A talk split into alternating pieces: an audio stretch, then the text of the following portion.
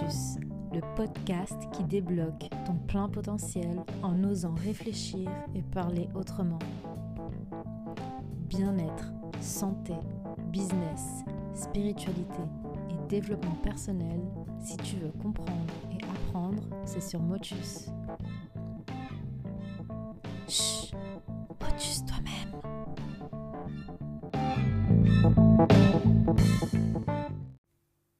Bonjour les motusiens, bienvenue sur Motus, le podcast qui débloque ton plein potentiel en osant réfléchir et parler autrement. Moi, c'est Rebecca et dans ce nouvel épisode de Motus, je veux te filer le meilleur plan pour la Saint-Valentin, que tu sois en couple ou célibataire.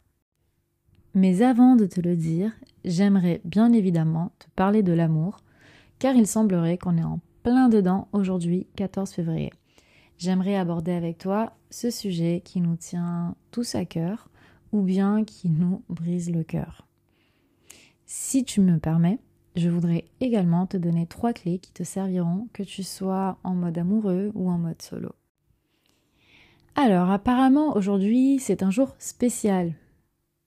Apparemment, aujourd'hui, vous aimez vos amoureux, vos amoureuses un peu plus qu'un autre jour de l'année. Et apparemment encore, il vaut mieux ne pas rentrer chez soi ce soir sans une rose, une lingerie sexy, du chocolat ou un petit cadeau. Alors, pour les célibes, il y a ceux qui s'assument et vivent bien la Saint-Valentin en mode célibat, qui vont en profiter pour euh, s'offrir un moment. Puis il y a ceux qui se demandent quand arrivera le grand amour. Et pourtant, quand la question de l'amour se pose, on se rend bien vite compte que l'amour de l'autre est impossible sans l'amour de soi. Alors oui, à la Saint-Valentin comme à Noël, on peut jouer le jeu. Pourquoi pas? Certains vont le vivre de façon magique, d'autres vont faire semblant et vont prôner la bienséance, et il y a encore ceux qui sont juste intéressés. En tout cas, la Saint-Valentin peut être une très belle opportunité de rajouter un peu de magie dans votre vie de couple, de se retrouver à deux, et ça peut être aussi une occasion de marquer le coup. Mais également, et ça en amoureux ou en solo, c'est une super occasion de faire le point sur notre notion de l'amour et avec un grand A encore une fois. Pour certains, la période devient vite anxiogène un moment de l'année où on a tendance à se concentrer sur ce qu'on n'a pas. Si on vit mal son célibat, alors il est facile de se morfondre et voir des couples heureux de partout, surtout sur les réseaux sociaux.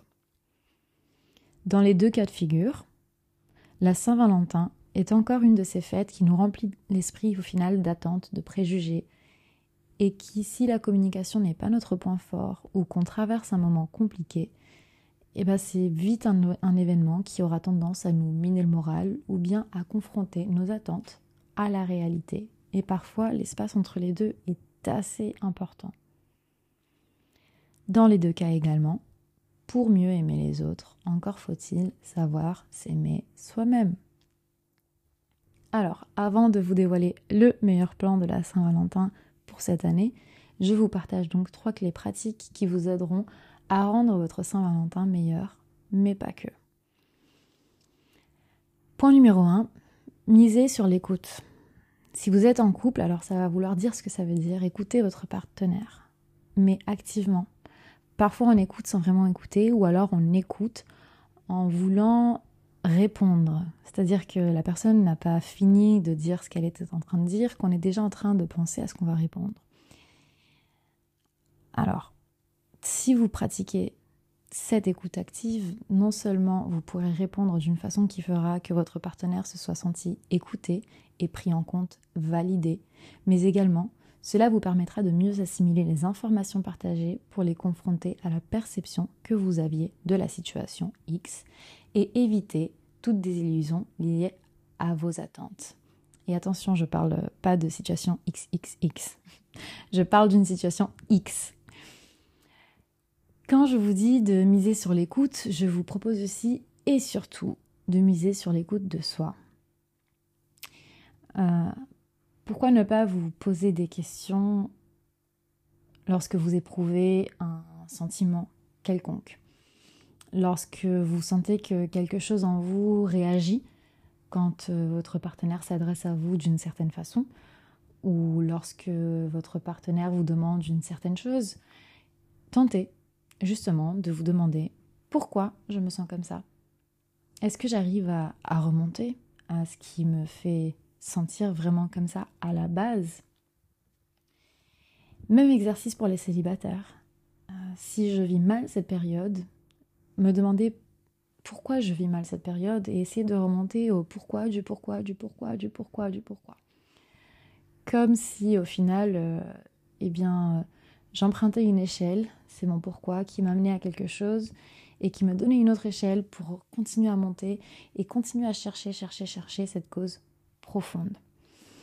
Je vous l'ai dit à l'épisode précédent, souvent, nos peurs, les tristesses également, peuvent être liées à une émotion assez ancestrale. Alors c'est pas toujours le cas, mais ça nous ramène quand même assez souvent à ça.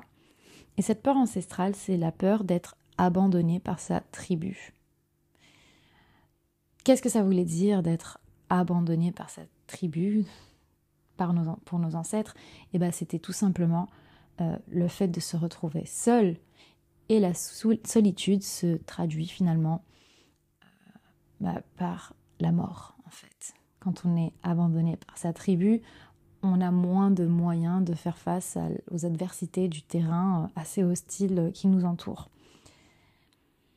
Alors décortiquer le pourquoi du comment je me sens triste, seule, anxieuse, anxieux à cette période pourra vous aider à en revenir peut-être à cette peur, mais en tout cas faire le cheminement jusqu'à arriver à la peur X ça sera un exercice intéressant et vous verrez, ça marche aussi bien quand on est en couple que quand on est célibataire.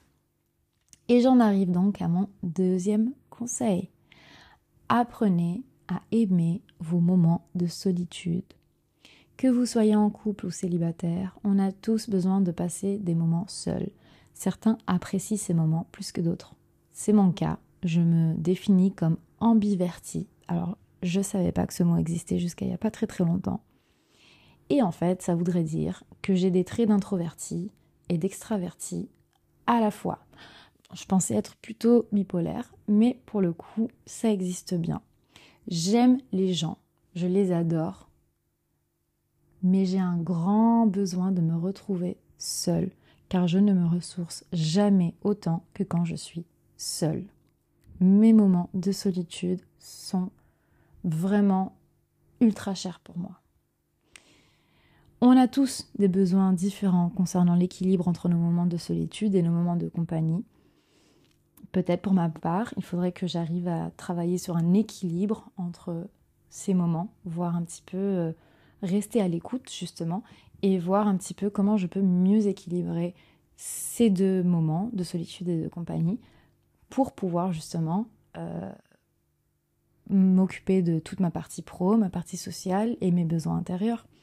Pour d'autres, ce sera plutôt l'inverse, apprendre à valoriser un peu plus ces moments de solitude. Je rencontre énormément de clients et d'amis qui ne savent pas être seuls et pour qui la simple pensée de la solitude est un fardeau ou une angoisse. Alors si c'est votre cas, bon déjà, il n'y a pas à culpabiliser, il y a juste à déjà le conscientiser et le voir voilà, tout simplement dire Eh, ok, j'ai capté. Toi, là, peur d'être seul, peur de la solitude, je t'ai vu. Si c'est votre cas, je vous propose vraiment d'apprendre à changer votre regard sur la solitude. Apprenez à savourer des moments seuls sans être connecté à votre smartphone aussi, parce que, ok, c'est pas une vraie solitude, on va dire. Euh, la solitude de se retrouver face à soi-même. Apprenez à vous offrir un moment de solitude comme si c'était un cadeau en fait. Voilà. Et ça m'emmène au troisième et dernier point. Aimez-vous vous-même. Aimez-vous vraiment? Alors oui, aime très fort, mais sois sûr de t'aimer avant d'aimer quelqu'un d'autre. On dirait que c'est un combat qui n'en finit jamais pour certains. Et pourtant, c'est aussi simple que d'apprendre à s'écouter, point numéro un, apprécier sa propre compagnie, point numéro 2, et rester dans la bienveillance des propos que l'on fait à notre égard, sans culpabiliser, sans se mettre la barre trop haute également. Ça ne veut pas dire euh, rester dans la médiocrité, non. Tout ce qui est respectueux d'offrir à l'autre, dites-vous que vous le méritez également. Parfois, on est prêt à faire des choses pour les autres qu'on n'arrive pas à faire pour nous-mêmes. Parfois, on va faire tout plein de compliments à tout notre entourage et on n'arrive pas à les faire pour nous-mêmes. On n'arrive pas à avoir ce regard sur nous et c'est mon cas et j'y travaille constamment, jour après jour. Et j'y travaille grâce à l'écoute et grâce à mes moments de solitude également. En couple, on peut avoir tendance à fusionner avec nos partenaires. On oublie souvent notre individualité. Et c'est une erreur que j'ai aussi commise. Oh, j'en ai plein. On comprend que le fait de nous donner cet amour et cette compréhension n'enlève absolument rien à l'amour qu'on peut porter à l'autre. Pour les célibataires, je vous le dis à vous, mais, à moi aussi, d'ailleurs pas que aux célibataires, mais s'occuper de son jardin non pas pour attirer les papillons, mais pour s'offrir le cadeau d'un espace de calme et sécurité en nous. C'est le cadeau de l'amour propre. Certains célibataires qui vont être confrontés au temps qui passe, anxieux de se retrouver seuls une fois de plus, enchaînent les relations sans lendemain et s'efforcent de faire entrer un cube dans une ouverture ronde.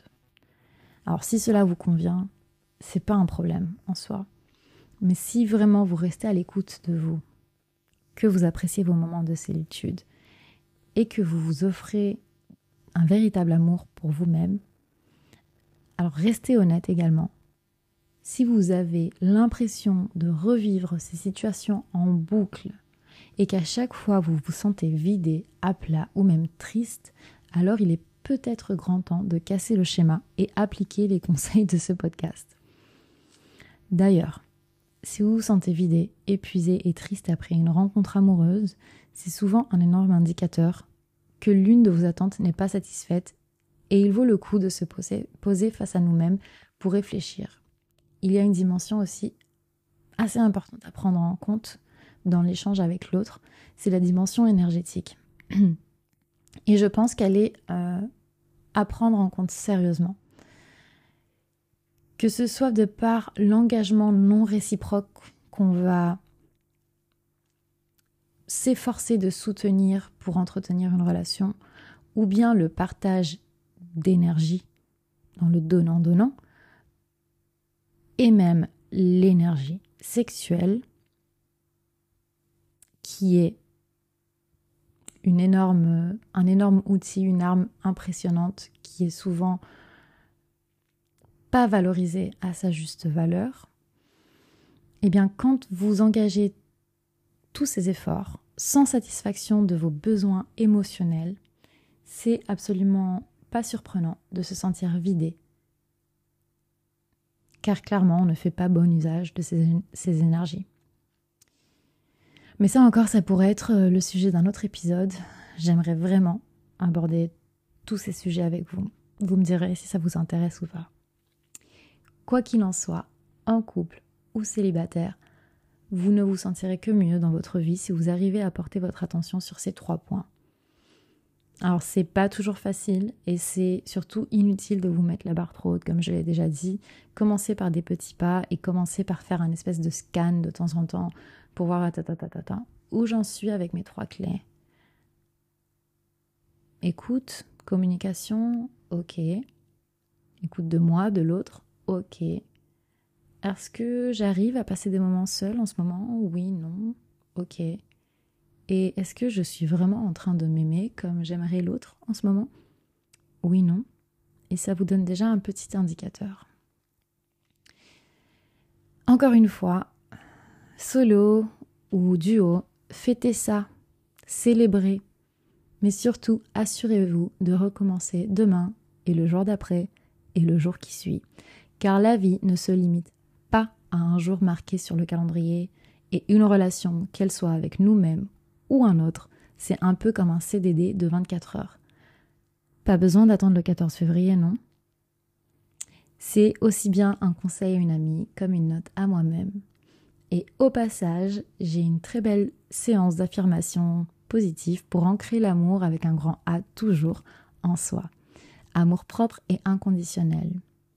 Si cette séance vous intéresse, on se retrouve en description de ce podcast.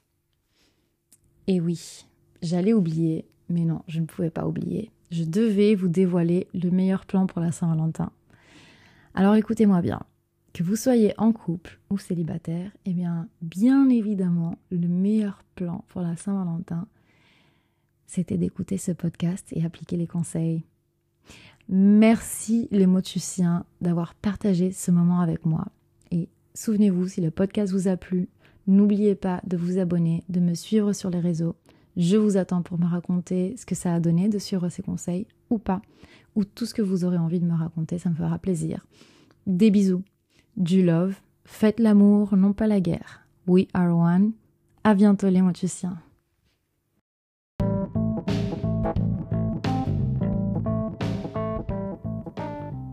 À bientôt sur Motus.